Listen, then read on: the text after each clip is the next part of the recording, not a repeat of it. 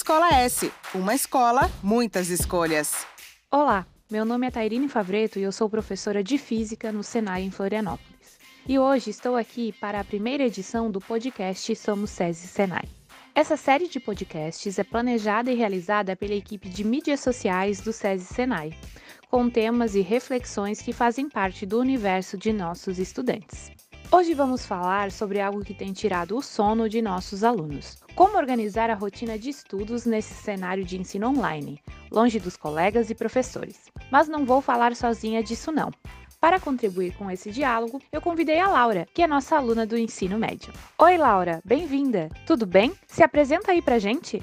Oi, gente. Oi, Tairine. Eu sou a Laura Ferrari, eu tenho 16 anos e estudo no segundo ano do ensino médio do SESI Senai em Florianópolis.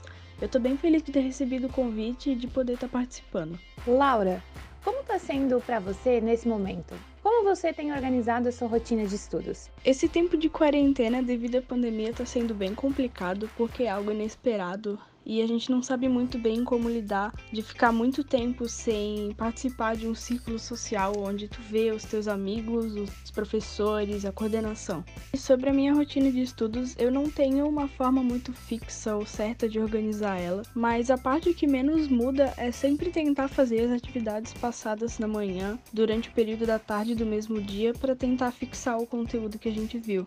Laura, uma dica que costumo passar para os meus alunos é para eles organizarem uma agenda ou um planner com todas as tarefas semanais. Para ao longo da semana, vocês já saberem o que fazer e quais os horários programados. Porque assim, não se perde tempo tentando lembrar o que, que, tinha que fazer, nem pensar naquilo que você vai fazer. As atividades já programadas ainda permitem que a gente destine algum tempo para fazer outras coisas, né? Lazer, ver filme, jogar videogame, enfim. Eu sempre aconselho o uso do Google Agenda também, porque isso pode notificar os alunos das suas tarefas, mas sempre escrevendo também, porque escrever ajuda no processo de memorização. Prof, uma dica que eu posso dar, porque é uma coisa que eu uso para mim, é ter o Google Classroom instalado com as notificações ligadas, porque assim dá para acompanhar todas as atividades e ver quando elas foram postadas, quando elas precisam ser entregues e coisas assim. Me ajuda bastante a não perder nada importante. Legal, Laura. Enquanto professora, eu percebo que um dos maiores desafios é essa organização das atividades.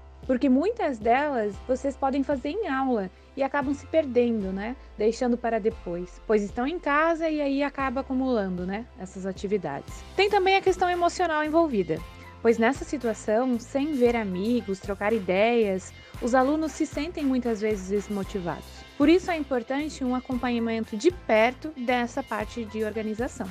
E para você, Laura, quais têm sido os maiores desafios ao longo desse momento? São vários os desafios de estudar em casa, mas eu acho que o maior deles é prestar atenção e absorver o conteúdo passado. A impressão que eu tenho é que nas aulas em casa a quantidade de conteúdo parece ser bem maior do que o passado nas aulas presenciais. Eu também sinto muita falta de ver a aula acontecer em sala de aula, para poder interagir com os meus amigos e poder desestressar um pouco. Eu acho isso super válido, porque a gente é um ser que é social, né? Precisa das relações sociais também. E isso está influenciando muito nessa, nesse momento que a gente está vivendo, porque aí a gente acaba encontrando menos gente, não conversando diretamente com as pessoas, e isso influencia muito na nossa percepção e no nosso estudo também.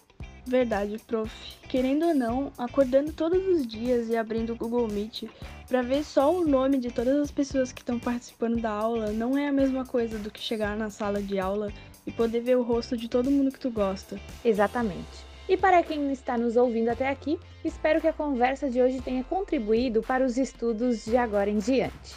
E apesar de todos esses desafios que a gente está enfrentando, toda essa parte de organização de estudo online, de organização das atividades, da falta de encontro, né, com os professores, com os colegas, com os alunos, sem dúvidas, todos nós, tanto alunos quanto professores, iremos seguir nos adaptando para construir o que é realmente importante, o conhecimento. Laura, agradeço pela disponibilidade e companhia. A gente se vê nas aulas, hein?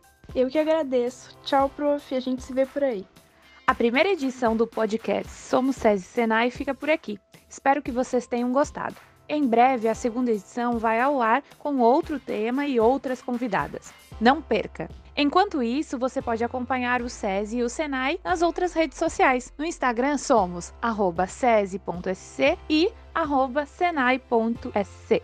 E você também pode me encontrar no YouTube, Profitai Física, e também no Instagram, arroba Profitai Física. Eu agradeço a todos que ficaram até aqui, um beijão e até a próxima. Escola S, uma escola, muitas escolhas.